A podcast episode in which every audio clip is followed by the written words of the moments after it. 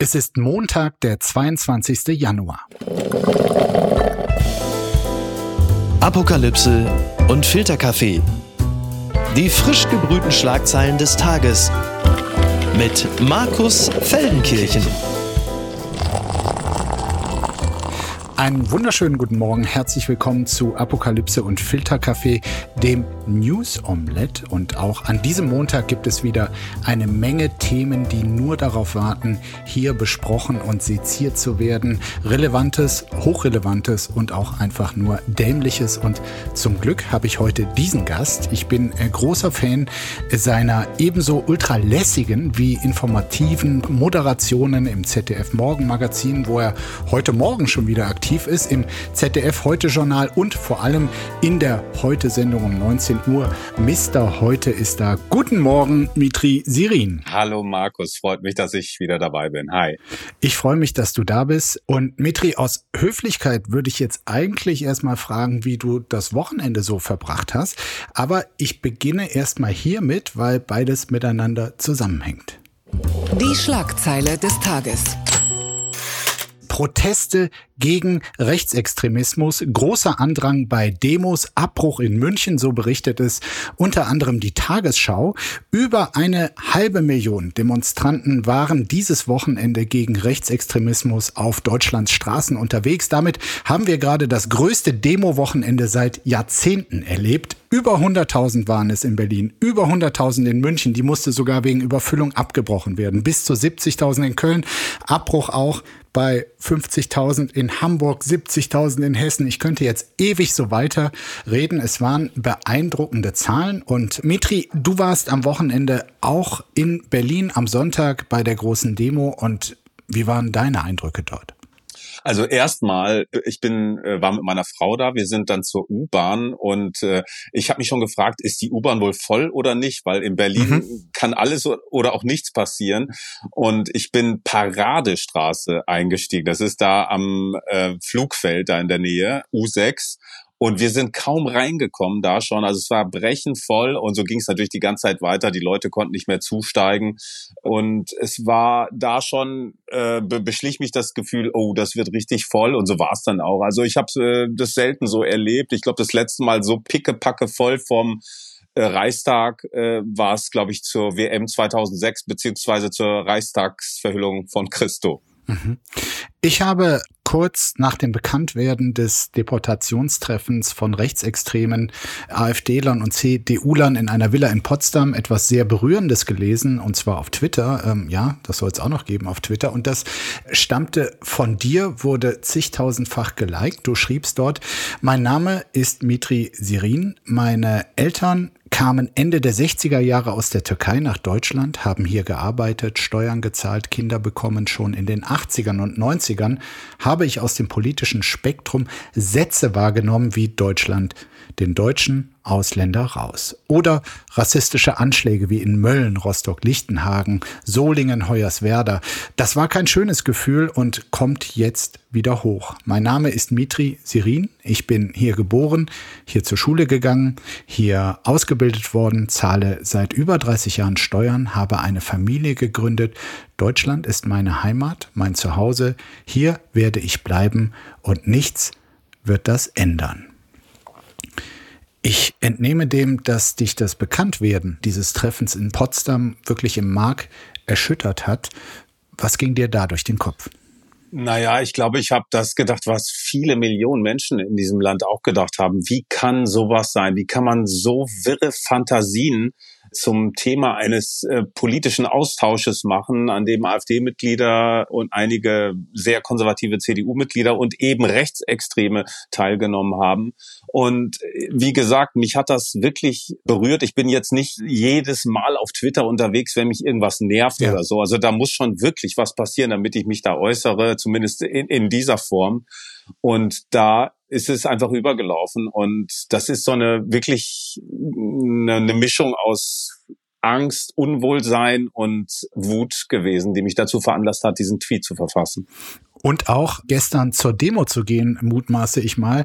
Also es, es war wirklich, äh, die, die Zahlen sind ja noch gar nicht bestätigt, vielleicht waren es sogar viel mehr auf den Straßen in allen möglichen Städten, aber auch ähm, in kleineren Städten oder auf dem Land ähm, haben Leute mobilisiert und wollten ein Zeichen setzen. Und jetzt gibt es natürlich gerade bei Twitter Leute, die sich gerne darüber lustig machen, bevorzugt aus dem äh, rechten Spektrum. Aber ich glaube tatsächlich, dass dieses einfach dorthin gehen und zu sagen, nicht in meinem Namen, was sich rund um die AfD für rechtsextreme Vordenker so für Gedanken machen, dass das schon einen Wert hat. Und natürlich kann man über alles lachen, aber andererseits geht es ja darum, irgendwie zu zeigen, welche Gedanken werden mehrheitlich akzeptiert in unserer Demokratie. Mhm. Und also vielleicht ist es jetzt naiv von mir oder zu positiv gedacht, aber ich glaube, von diesem Wochenende wird tatsächlich mehr ausgehen als ein paar Bilder.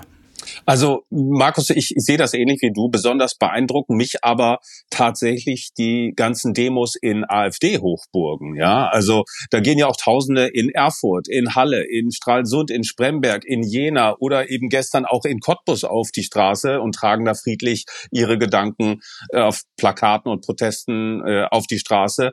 Und das soll natürlich nicht nur einmal äh, passieren, sondern eben so lange wie nötig. Und äh, die große Frage wird jetzt natürlich sein, was macht man denn, um äh, vielleicht den noch erreichbaren Teil jener zu erreichen oder zum Umdenken zu bewegen, die die teils verfassungsfeindlichen Umtriebe unterstützen oder vielleicht nicht mal welche erkennen. Aber da bedarf es natürlich ein bisschen mehr als diesen friedlichen Protest, auch wenn der wirklich sehr wirkmächtig ist und starke Bilder produziert. Ja, die AfD hat sich übrigens mit einem Fake News selbst äh, blamiert. Äh, anhand von zwei verschiedenen Aufnahmen von den Protesten in Hamburg meinten die Rechten dort nachweisen zu können, äh, dass die Bilder gefälscht seien und dass angeblich Demonstranten äh, ja mit ihrem Heiligenschein schon über Wasser gehen könnten. Die Auflösung war allerdings, dass äh, es einfach zwei unterschiedliche Stand Punkte der Kamera gab, aber selbst ein Björn Höcke war sich nicht so doof, das äh, irgendwie mit spöttischen Kommentaren zu zeigen. Was mir besonders aufgefallen sind, sind Plakate oder äh, Sprüche und Transparente, wo so drauf stand,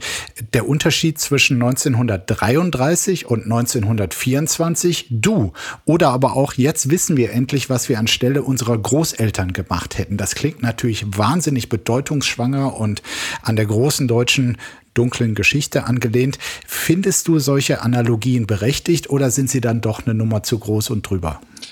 Ich kann jedem da was abgewinnen. Man will irgendwie seinen äh, Protest kreativ äußern und malt dann ein entsprechendes Plakat. Also ich habe auch heute viele solcher Plakate gesehen, fand vieles davon gelungen, lustig, witzig.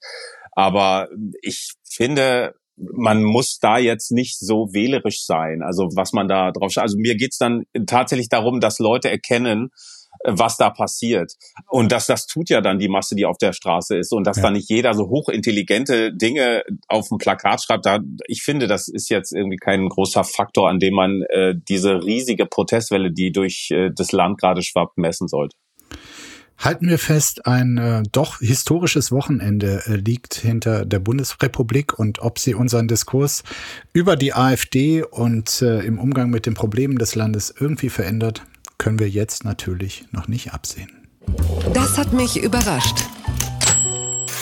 Und Deutschland wird doch gut regiert. So heißt ein Kommentar von meiner Kollegin Susanne Bayer im Spiegel. Die Kernthese ist, dass die schlechte Stimmung im Land weniger mit Fakten zu tun habe als mit einer getrübten Wahrnehmung. Die Forderung nach Neuwahlen von der CDU zum Beispiel sei leichtfertig angesichts der AfD-Umfragewerte, die ja bekanntlich sehr hoch sind. Zudem sei die CDU aktuell nicht regierungsfähig. Ihr fehle das Personal für die Vielfalt der Aufgaben. Zudem gelte, was schlecht geredet werde, werde auch irgendwann schlecht. Dabei habe die Ampel laut äh, einer Studie wie zum Beispiel der von Bertelsmann eine Menge von dem, was man sich im Koalitionsvertrag vorgenommen hat, tatsächlich umgesetzt. Doch nur ein kleiner Teil der Deutschen nehme dies wahr. Zitat, der öffentlich inszenierte Koalition Koalitionsstreit führt dann dazu, dass die tatsächliche Regierungsleistung und Umsetzungstreue unterschätzt wird. Mhm. Für Führende Ökonomen bescheinigen der Ampel schon bald nach dem Zitterwinter die Energiekrise gut bewältigt zu haben. Der Mindestlohn wurde erhöht, das 48-Euro-Ticket eingeführt, das Bundeswehr-Sondervermögen, Hartz IV als Bürgergeld überarbeitet. Also sie findet da eine Menge Punkte, die man der Bundesregierung angeblich äh, gut schreiben kann. Und das ist schon eine mutige Meinung in diesen Tagen, die ich persönlich so auch nicht vertrete. Aber sie rechtfertigt sich da quasi auch so von wegen, wir Journalistinnen und Journalisten seien ja eigentlich dafür da, den Mächtigen auf die Finger zu schauen und ihnen nicht alles durchgehen zu lassen. Sie sagt dann aber mittlerweile sei quasi die Kritik an der Ampel schon so uniform und würde von allen geteilt, dass man diese Einhelligkeit auch schon wieder hinterfragen sollte. Und äh, jetzt kommst du, Mitri. Also ich äh, habe das auch gerne gelesen, was die Kollegin mhm. Bayer da geschrieben mal hat. Mal was anderes. ja, mal was anderes. Ich meine, tatsächlich hat ja eine Bertelsmann-Studie schon vor einiger Zeit herausgefunden, dass die Ampel über, weiß ich jetzt nicht, paar 60 Prozent ihres Koalitionsvertrages schon umgesetzt beziehungsweise auf den Weg gebracht hat. Aber das geht eben derzeit unter, weil es ja so viele gleichzeitige Krisen und demzufolge auch unterschiedlichste Emotionen und Wahrnehmungen gibt, die diesen glasklaren Blick vielleicht vernebeln. Ja, Wenn ich da ganz kurz unterbrechen darf, diese Bertelsmann-Studie, die wird tatsächlich immer bemüht. Allerdings setzt das dann so voraus, als hätten alle sich das gewünscht, was in diesem Koalitionsvertrag steht. Und deshalb müsste man jetzt zufrieden sein, dass tatsächlich Teile davon umgesetzt würden. Aber auch das war ja schon quasi ein zumindest spezieller Wille der Ampel, was dort drin stand. Ja, und eigentlich ist das natürlich auch eine Selbstverständlichkeit, dass ein Koalitionsvertrag umgesetzt wird. Ja, das, genau. Das muss man natürlich auch noch sagen. Aber äh, Markus, zum gut regieren gehört natürlich auch gut kommunizieren. Und äh, da kann die Ampel vielleicht dann doch noch eine Schippe drauflegen. Äh, dazu gehört halt zum Beispiel auch, sich äh, nicht äh, darüber zu beschweren, dass die Landwirte nicht genügend Kompromissbereitschaft aufbringen. Aber selber als Ampel lässt man es an Kompromissbereitschaft fehlen. Man streitet jetzt schon wieder über über Kindergeld. Ne? Das ist jetzt die letzte Umdrehung. Mhm. Und all das verstärkt eben den Eindruck, dass die vielleicht doch irgendwie nicht so gut regieren können, obwohl Projekte umgesetzt worden sind. Aber darin, in dieser ganzen Wahrnehmungsebene oder den Ebenen, muss man sagen, da liegt natürlich auch eine Gefahr. Das stimmt schon. Äh, du hast den Zyklus dieser Ampelregierung tatsächlich sehr gut beschrieben. Es kommt jede Woche etwas Neues, über das man sich potenziell zerlegen kann. Waren es Anfang der vergangenen Woche noch der Umgang mit den Bauern, wurde es dann gegen Ende der vergangenen Woche die Frage, äh, ob man den Haushalt doch noch hinbekommt. Hat man geschafft, dann denkt man, okay, jetzt kann die Ampel mal beruhigt ins Wochenende gehen. Aber das Thema für morgen und die nächsten Tage ist schon gesetzt, der Streit ums Kindergeld. So ist es ja. Ich finde das wirklich auch unglaublich. Und ich äh, verstehe gar nicht, weil eigentlich ist es ja, das ist ja eine Binse. Ja, also die Wählerinnen und Wähler in Deutschland, die mögen das einfach nicht, wenn, wenn man streitet als, als Regierung. Das ist, wurde immer schon abgestraft und schau dir einfach die Umfragewerte an, die Zustimmungswerte und ja, ich, ich bin sehr gespannt, was in den nächsten Wochen erfolgt und ich finde auch nochmal vielleicht rekurriert auf den ersten Punkt. Äh, alle Politiker der Ampel loben gerade, was da passiert, dass es ein, ein starkes Zeichen ist, die Demokratie zu verteidigen und so weiter und so fort. Aber ich finde, die Politik, die sollte nicht einfach die Hauptwerkzeuge ihrer Disziplin zur Seite legen, nur weil ihnen da irgendwas nicht passt. Ne? Ich, ich meine jetzt zum Beispiel die, diese Rede da der Berliner AfD-Chefin. Da, da, da haben dann sämtliche andere Fraktionen den Plenarsaal in Berlin verlassen. Zuvor war bekannt geworden, dass die Christine Brinker, so heißt die Berliner AfD-Chefin, auch bei einem Treffen mit Rechtsextremen dabei war. Aber zuhören und argumentieren und auch wenn es noch so schwer fällt, das gehört zum ureigenen Wesen demokratischer Prozesse und darum halte ich das, was da im Berliner Abgeordnetenhaus passiert ist, für wirklich äußerst fragwürdig. Der Trick der Woche. Modellprojekt, wie es mit der Bezahlkarte für Geflüchtete läuft.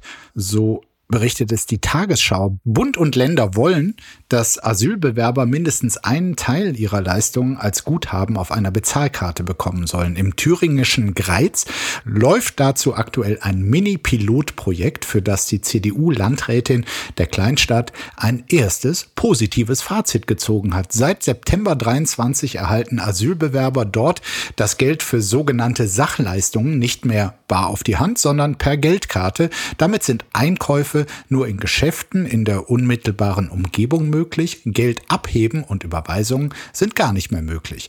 Deutliche Kritik kommt vom Thüringer Flüchtlingsrat, sowohl in Greiz als auch in Nachbargemeinden. Gäbe es erhebliche Einschränkungen für die Betroffenen. So könne zwar in Supermärkten bezahlt werden, beim Friseur, in kleineren Geschäften oder beim Erwerb eines Deutschlandtickets, gäbe es aber Probleme. Die Lösung führe zu weniger Verwaltungsaufwand, zufriedene Einzelhändler und eine hohe Akzeptanz in der Bevölkerung. Auch unter den Asylbewerbern selbst sei die Karte laut Landrätin Schweinsburg weitgehend akzeptiert. Klagen gäbe es vereinzelt, klar, weil die Karte nur im Landkreis Greiz gültig ist.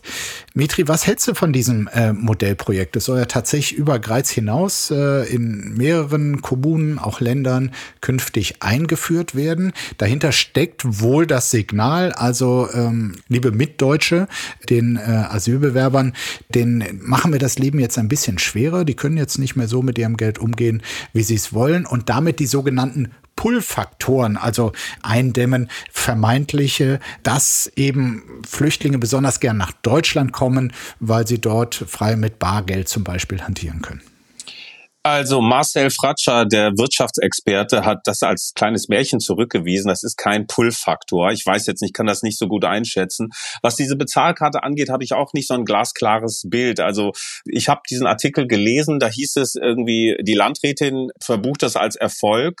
Äh, die Bevölkerung sei auch zufrieden und die Asylbewerber sind auch zufrieden. Ich kann das irgendwie ehrlich gesagt nicht glauben, dass alle zufrieden sind. Aber wenn es hilft, äh, was die Akzeptanz angeht, dann ist das vielleicht eine gute Sache, aber ich kann das tatsächlich nicht abschließend äh, beurteilen, weil ich da wirklich alles bin, aber kein Experte. Ich ja. finde das allerdings ein bisschen schwierig. Ich kann mir nicht vorstellen, dass das flächendeckend kommt, ehrlich gesagt.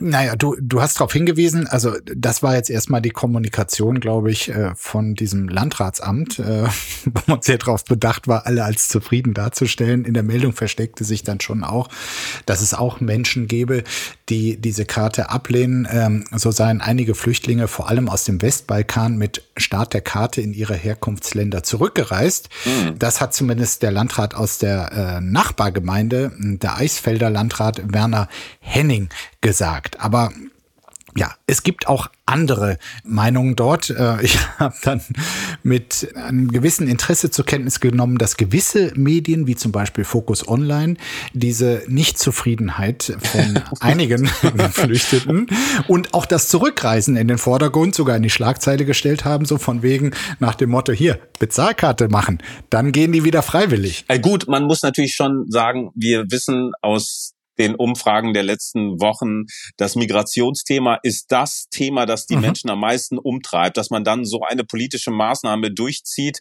und versucht äh, sozusagen zum Erfolg zu führen, das kann ich wirklich verstehen. Wenn es die Leute beruhigt und man dann weniger populistisch ist, dann, äh, dann gerne, dann soll es doch bitte so sein. Aber äh, wäre ja auch schön, wirklich, wenn die Asylbewerberinnen und Bewerber äh, damit auch glücklich sind, in der Fläche auch. Also ich sag mal so, wenn die Bezahlkarte den Rechtsextremismus in Deutschland für immer austreiben würde, dann gerne auch ja, dann, Bezahlkarte. Ja, wirklich, da bin ich auch dafür. Nachtigall, ich höre dir trapsen. Historiker Timothy Snyder zur US-Wahl. Trump 2 wird anders als Trump 1. Also der äh, Yale-Historiker Timothy Snyder, den ich äh, sehr schätze, wurde hier äh, in Davos, war es glaube ich, von den Kollegen der Süddeutschen interviewt und auf die Frage, was das Schlimmste sei, was eine zweite Amtszeit von Donald Trump bringen könne. Da sagte er, ein Bürgerkrieg in den Vereinigten Staaten. Das ist das Szenario, das Trump selbst entwirft. Er erklärt am ersten Tag seiner Präsidentschaft seine politischen Gegner und jeden Kritiker zu Rebellen und hetzt das Militär auf. Menschen werden dann zweifellos anfangs friedlich Widerstand leisten, aber Trump sagt damit selbst, dass er im Januar 2025 im Grunde einen Bürgerkrieg innerhalb der Vereinigten Staaten auslösen wird. Die Antwort der Kollegen von der Süddeutschen fand ich schön. Da steht da nur Puh. Ja, also ich finde das auch, äh, das war ein spannendes Interview mit dem Snyder. Ich finde ihn auch wirklich eine bemerkenswerte Person und äh, fand vor allen Dingen extrem spannend die Tatsache, dass wenn Donald Trump tatsächlich dieses Rennen machen sollte und als äh, Präsident äh, wiedergewählt wird, mhm. äh, dass dann Deutschland auf einmal eine ganz neue Rolle bekommt und sozusagen die die die Rolle des ja, demokratischen Führers oder Führerin in, in dieser freien westlichen Welt erhält. Des und wichtigsten Landes in der westlichen Welt, ja, genau. Genau, und, und ob Deutschland auf diese Tatsache äh, oder auf dieses Szenario vorbereitet ist, das ist natürlich eine sehr spannende Frage. Weil, ich fürchte nicht, ehrlich ja, gesagt. Weiß ich, weiß ich gar nicht. Also wenn es darum geht, die Ukraine zu unterstützen, fand ich, das muss man äh, dem Kanzler bei allem Hin und Her und den Turbulenzen der vergangenen Woche ja zugutehalten. Da war es sehr, sehr eindeutig und sehr, sehr schnell und hat gesagt, wir werden die Ukraine weiterhin unterstützen, koste es, was es wolle und hat das ja auch untermauert. Also seit letzten Januar wurde allerdings nichts Substanzielles mehr geliefert. Also da müsste dann schon noch, noch mal ein Beleg danach kommen. Gut, ich habe jetzt nicht über Lieferung, sondern ich habe über Zusagen gerade geredet. Okay, gut. Die müssen dann halt irgendwann mal ankommen. Also am morgigen Dienstag ist äh, die zweite Vorwahl der Republikaner in New Hampshire.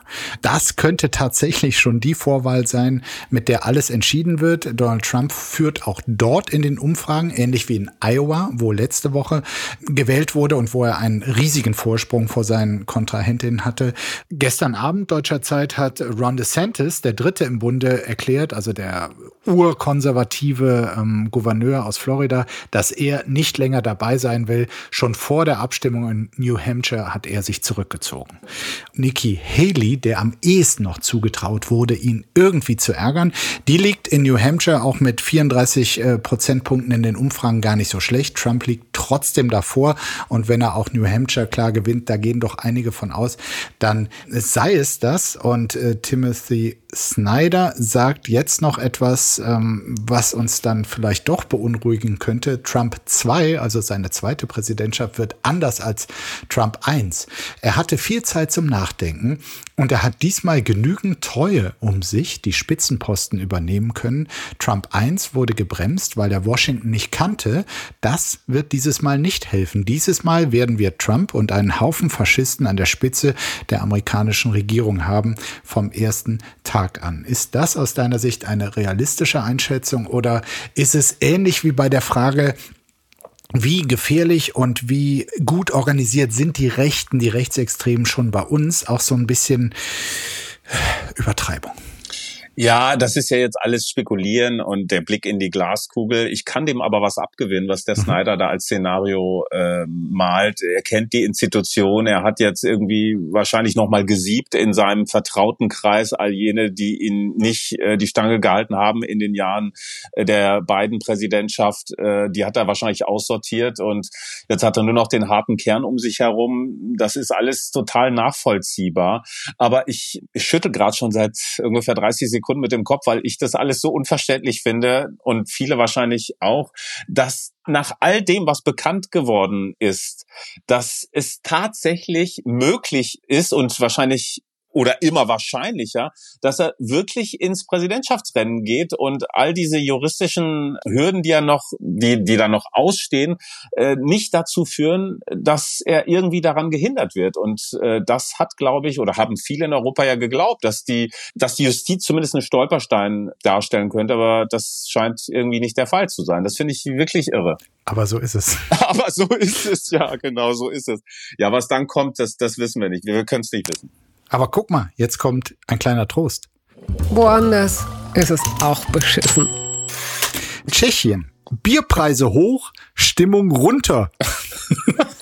so eine Schlagzeile der ARD. Ja, also so ist die Stimmung in einem Land ja sehr gut äh, zusammengefasst. Die Inflation in Tschechien ist noch immer die höchste in der Europäischen Union, aber jetzt wird besonders laut geschimpft, denn es geht um das tschechische Nationalgetränk. Der Bierpreis ist nämlich wegen einer Steuererhöhung um bis zu 20 Cent pro halben Liter angestiegen. Der Kontext dürfte manchem bekannt vorkommen. Der Aufschrei hängt nämlich mit einem Sparpaket zusammen. Die konservativ-liberale Koalition will die Rekordverschuldung des tschechischen Staates zurückfahren. Nun sind einige Subventionen gestrichen und Steuern erhöht für Unternehmer, aber zum Teil auch auf Lebensmittel oder Zigaretten. Ja, also Während unsere Ampelregierung äh, überproportional erstmal bei den Landwirten sparen wollte, geht's hier an äh, Zigaretten und Bier. Erscheint dir das erstmal als ein äh, plausibler Vorschlag, Sparvorschlag?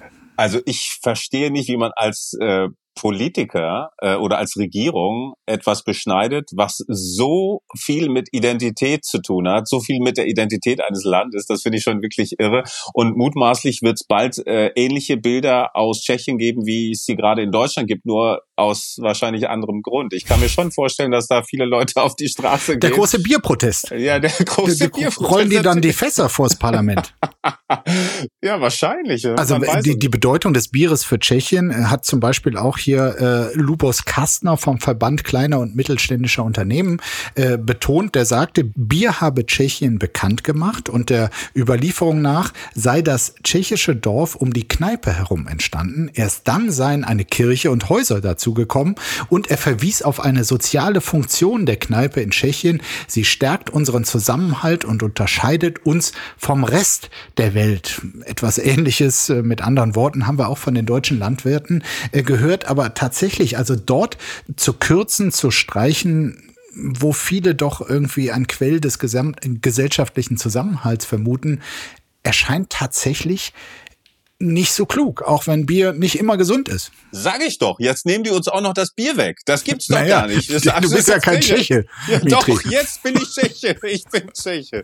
Nee, äh, ich finde, ähm, wenn sich dagegen Protest hebt und, und, und die Leute sich dagegen wehren, dann kann ich das total ich kann es jedenfalls gut nachvollziehen. Ich bin Ja. auch Bierliebhaber, obwohl ich jetzt gerade seit langer Zeit nichts trinke. Ich bin aber, Bierliebhaber, ist ein schönes Wort. Ja, ja, du doch auch, Markus, oder? Du Äh, trinkst auch gerne Bier. Naja, ich habe es zumindest in Prag sehr gerne getan, als wir ähm, mit dem Leistungskurs Geschichte in der 12. Klasse eine Woche in Prag waren. Und damals kostete dieser halbe Liter, der jetzt um 20 Prozent erhöht wird, ich glaube umgerechnet eine Mark. Und das hat uns allen nicht gut getan. Ja, okay.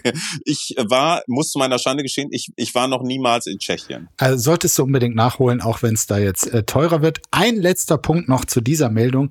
Es ist wirklich der riesengroße Trost für unsere Ampelkoalition.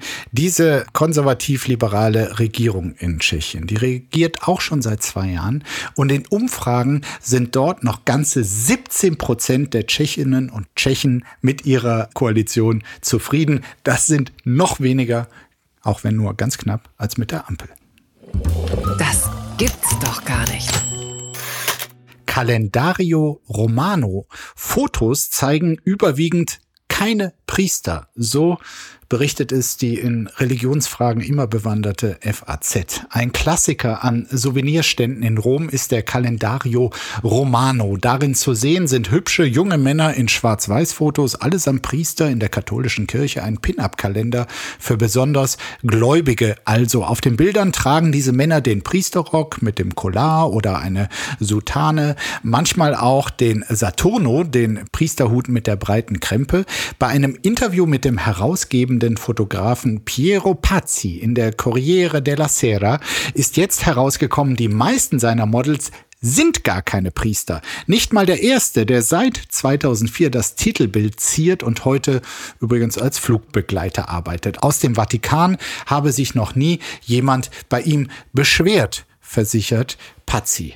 Äh, ja, ich weiß nicht, wie viele Calendario Romanos hast du bei dir, Mitri?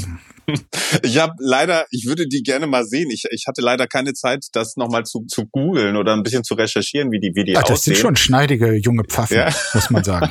Ja. Aber- aber, aber, wie gesagt, es gibt ein paar Pfaffen in diesem Kalender, aber die meisten eben doch. Aber die Tatsache, dass es das schon so lange gibt, heißt ja auch, dass die Dinge Absatz finden. Ne? Dass irgendjemand kauft die ja und findet es richtig Ja, gut. ja, Ob ja. das Gläubige sind oder nicht, das wissen wir jetzt gerade nicht. Und die Tatsache, dass sich niemand aus der Kirche beschwert, äh, finde ich, spricht auch Bände, oder? Also es, es gibt in der Meldung ein paar Hinweise darauf, ähm, es seien wohl viele 10.000 Exemplare dieses Kalenders verkauft worden. Und zu den Kunden gehörten Katholiken und Protestanten, Hausfrauen und Schwule, Schulklassen und Ordensleute, Pauschaltouristen und Pilgervolk. Also es ist eine schöne, schöne Reihung hier, im Prinzip jeder. Das ist doch, ne, das ist doch ganz schön. Also müssten jetzt, äh, weiß ich auch nicht, man könnte das vielleicht ausweiten auf andere Berufsgruppen auch, aber äh, mir fällt jetzt gerade keine ein, die man da glaubhaft einsetzen kann. Naja, ich hatte äh, den perversen Gedanken, dass dieser Kalender vielleicht auch das ein oder andere Unrecht äh, quasi verhindert hat, weil dann,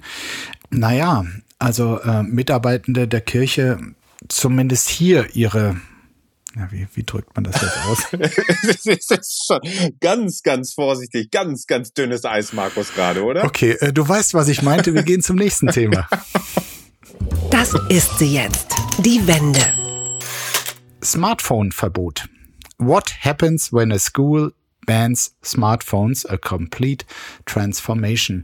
So ist ein Report im Guardian äh, überschrieben. Bei einem Testprojekt in Massachusetts wurden Smartphones auf dem Schulhof verbannt und durch rudimentäre Lightphones ersetzt, die nur das Nötigste zulassen. Diverse Umfragen hatten gezeigt, dass Smartphones im Unterricht gewaltige Probleme erzeugen, Ablenkung vom Lernen, verstärkte soziale Konflikte. Man kann sich das alles ausmalen und stattdessen bekamen jetzt die Schülerinnen und Schüler ein Lightphone mit dem also man wenig machen konnte. Man konnte Anrufe machen, ähm, Nachrichten schreiben, wenn auch nur sehr langsam. Und man konnte aber keine Apps oder sowas äh, runterladen. Das Fazit man muss sagen, von allen Beteiligten laut diesem Bericht schien ziemlich positiv zu sein, von den Lehrerinnen und Lehrern sowieso, aber auch von äh, vielen Schülern.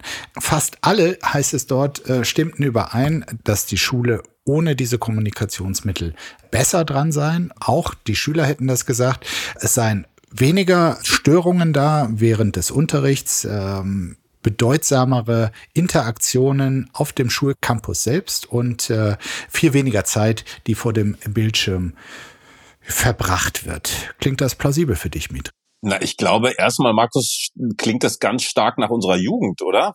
Was da passiert. Ich meine, ja. wir haben uns doch ständig äh, auf Schulhöfen den neuesten Gossip erzählt, der sich da am Wochenende ereignet hat. Wie war Wetten das? Hast du die Folge das und so weiter und so fort gesehen? Ich finde es natürlich saulustig und frage mich gerade, ob das wirklich irgendwann mal ein Trend wird, dass es diese Handys in, in so einer Neu, Neu-Variante gibt. Weißt du, das allererste Handy, das du hattest, kannst du dich natürlich noch dran erinnern an den Knochen. Absolut. Also ich zumindest. So ein langer Nokia-Knochen, ja. wo man die Antenne wirklich noch einen halben ja. Meter ausziehen konnte. Ja, genau, so ein Ding hatte ich auch. Aber erst nach meiner Schulzeit. Ja, ne? ja, ja, es war Mitte der 90er bei mir. Aber ich mein Gott, äh, das wird natürlich überall mal probiert, aber was soll, wohin führt das? Zu gar nichts. Das, das ist äh, immer wieder an, an jedem Küchentisch, in jeder Familie ist das Thema und man kommt nicht drüber hinweg. Wir sind die Wie hast du es bei dir zu Hause gehandhabt, Mitri? Hast du da die Zauberformel entwickelt? Wir haben schon alle Phasen durch keine Geräte am Essenstisch war mal lange eine Regel, die ist total verwässert worden irgendwann von uns selber dann irgendwann. Keine Geräte nach einer bestimmten Uhrzeit auch. Alles ist fehlgeschlagen, alles ist gescheitert und äh, ich glaube, diesen Aufkleber, den ich immer noch sehr gerne mag, We are prisoners of our own devices. Das wird uns noch lange verfolgen. Also wir sind Gefangene unserer eigenen Gerätschaften. Und das ist einfach mal die Realität. Da können noch so viele Untersuchungen stattfinden. Ich glaube, dass es nicht Schule im wahrsten Sinne des Wortes Schule machen wird. Und was schreibt eigentlich die Bild? Heinz Hönig pinkelt neben das Bett und Millionen schauen zu. Mega Quote für die Ekelspiele. Ja, also äh, auch in diesem Jahr gibt es, ja du lachst Mitri, aber auch in diesem Jahr äh, gibt es für Dschungelbewohner keine Extrawürste, dafür aber Schweinepenisse, Ziegenhoden und Kakerlakenshakes. So dichtet es die Bild. Äh, und das Ganze offenbar stößt wieder auf riesenhohes Zuschauerinteresse. Die Auftaktsendung sahen 4,7 Millionen Menschen, das am Samstagabend auch wieder. Am Sonntagabend bei den echten Fans dann Riesenenttäuschung. Äh, nur 40 Minuten Dschungel musste sich Kollege Mickey ein paar Gags weniger ausdenken. Und dann geht die Bild eben auf einen Mann besonders ein. Es gab einiges zu sehen, äh, schreibt sie. Heinz Hönig, 72, pinkelte direkt nach seinem Einzug erstmal neben seine Liege und erklärte Kandidatin Cora Schumacher, ich musste so pissen, auf Deutsch gesagt. Bei einer Prüfung bekam Schauspieler Hönig König einen unappetitlichen Drink, bat aber ausdrücklich darum, nicht zu erfahren, woraus der bestand. Sonja Zietlow erklärte es aber den Zuschauern, pürierte Superwürmer. Ich weiß nicht, wie es dir geht, Mitri. Ich habe äh, Heinz Hönig wirklich äh, geliebt, also er war im Das Boot, im großen Bellheim, im Schattenmann, den ganzen äh, großen Wedel-Mehrteilern, der König von St. Pauli, die Affäre Semmeling. Und ich weiß natürlich, dass es das Prinzip dieser Sendung ist und dass es immer den alten Grandezza-Schauspieler, der in die Jahre gekommen ist, auch in diesem Dschungel als Cast geben muss. Aber irgendwie bei Heinz Hönig denke ich mir, nein, warum machst du es? Warum bist du auch da? Ich habe das mitbekommen, dass Heinz Hönig im Dschungel ist. Ich habe auch zehn Minuten, glaube ich, geguckt von diesem Auftakt, aber ich habe mehr nicht gesehen. Darum interessant, was er dann noch gemacht hat, weil am Anfang, als sich diese ganzen Kandidatinnen und Kandidaten kennengelernt haben, da war der gar nicht dabei. Ich habe das gar nicht begriffen. Und dann fand ich schon wieder langweilig, weil eigentlich wollte ich den nämlich sehen, Heinz Hönig. Also er hatte so eine Schnellschneise ins Dschungelcamp. Ähm, ich gucke mir das natürlich alles an. Äh, während die anderen da noch irgendwelche Wasserrutschen überklimmen mussten, Muss durfte er also früher und äh, ohne, ohne großen Hürden, genau, da rein, wahrscheinlich seinem Alter und ähm, dem nicht mehr ganz so knackigen Körper äh, geschuldet, wobei dafür macht er sich eigentlich noch ganz gut. Ja, und, ist schon auch witzig in diesem Camp, muss man sagen. Also er hat da lockere Sprüche und er, man sieht auch, er nimmt das alles nur so halb ernst und trotzdem, also wenn man ihn von früher kennt, ja. ich hätte es ihm irgendwie anders gewünscht. Ja, aber gut, er will's ja. Er will's ja. Ich mein, Manche werden ja auch vom finanziellen Notstand getrieben. Hat er das meiste Geld bekommen von allen? Ist das bekannt? Oh, nee, ich, ich, ich, ich, das äh, weiß ich nicht. Da, also ich bekomme zwar ständig Sprachnachrichten von Mickey aus dem Dschungel, aber also wirklich stündlich. Aber das war jetzt noch in keiner drin. Ich werde mal nachfragen. Ich werde ja, mal nachfragen. Frag, frag Mickey mal, wer da die meiste Kohle bekommen hat zum Antreten. Ja, Heinz Hönig, mein Gott. Äh, also ich finde, empfinde ihn aber nicht so als tragische Figur. Ich meine, wenn er noch mit Würde seine bösen Sprüche da ja. äh, ab, ablässt im, im, im Dschungelcamp, dann soll er das doch machen. Ist doch gut. Und wenn sich andere darüber freuen, umso besser. Ich guck's halt nur nicht. Gut. Äh, vielleicht gucke ich anders drauf ab heute Abend nach dem Gespräch mit dir und äh, will zum Schluss noch einen Glückwunsch an äh, zwei Turteltauben aus dem politischen Berlin äh, ausrichten. Karl Lauterbach und die geschätzte Elisabeth. Kollegin Elisabeth Nia, okay. genau, äh, sind ein Paar. Lauterbach hatte ja in einem intimen Interview mit der Bunden im Jahr 2021 noch verraten, ich möchte tatsächlich nicht den Rest des Lebens Single bleiben und es hat sich erfüllt, er ist es nicht mehr.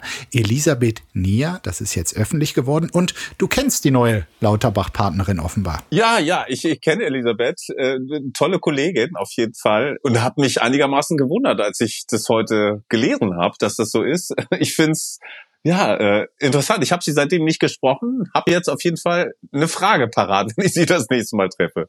Ja, äh, welche? Das kann ich dir jetzt nicht sagen.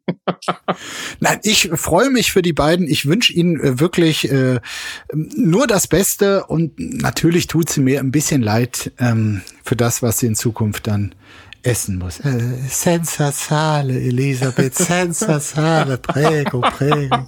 Du kannst es ja auch. Du kannst es ja auch. Ich dachte, der Mickey ist der Beste. Äh, der Mickey ist der Beste. Das muss hier sowieso gesagt. Der Mickey ist der Beste. Das muss jetzt hier wirklich auch betont werden. So, ich mache mir jetzt erstmal ein Rührei mit Salz und ähm, wünsche dir einen wunderschönen Tag. Es war mal wieder toll, mit dir hier gesprochen zu haben. Vielen, vielen Dank. Allen einen schönen Montag. Dir auch und allen anderen auch. Tschüss. Apokalypse und Filterkaffee ist eine Studio Bummens Produktion mit freundlicher Unterstützung der Florida Entertainment. Redaktion Yannick Schäfer. Executive Producer Tobias Baukage. Produktion Hanna Marahiel. Ton und Schnitt Niki Franking. Neue Episoden gibt es täglich. Überall, wo es Podcasts gibt.